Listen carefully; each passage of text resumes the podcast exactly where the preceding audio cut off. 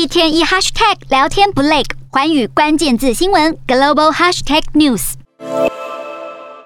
通货膨胀已经触顶了吗？根据彭博社的报道，其实目前在半导体、航运以及化肥三大领域的价格是出现降温的迹象，所以显示了通货膨胀可能已经触顶。那么这个就代表着全球的购物者将会迎来一波缓解。那么先看到半导体价格，目前呢是二零一八年七月峰值的一半，所以较去年中期已经下跌了百分之十四。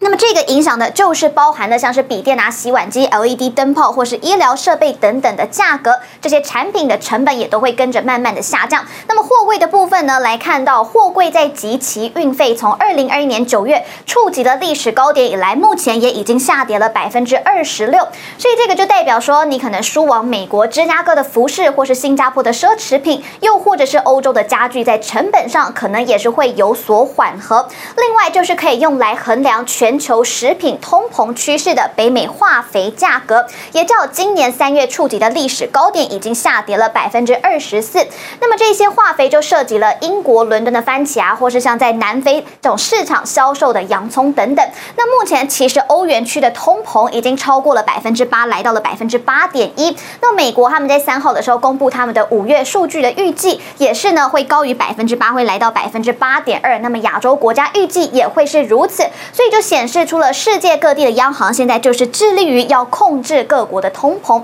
那么在央行升息之际，其实更多经济学家他们提出的通膨已经触顶的想法。那么尽管原物料成本下降与消费者看到的价格下滑会存在一些滞后期，但是我们来看到奥盛银行驻新加坡的亚洲研究主管吴坤，他就指出了，尽管世界某些地区的通膨可能还没有触顶，但是至少现在已经有一些迹象表明，距离通膨触顶可能不会太远了。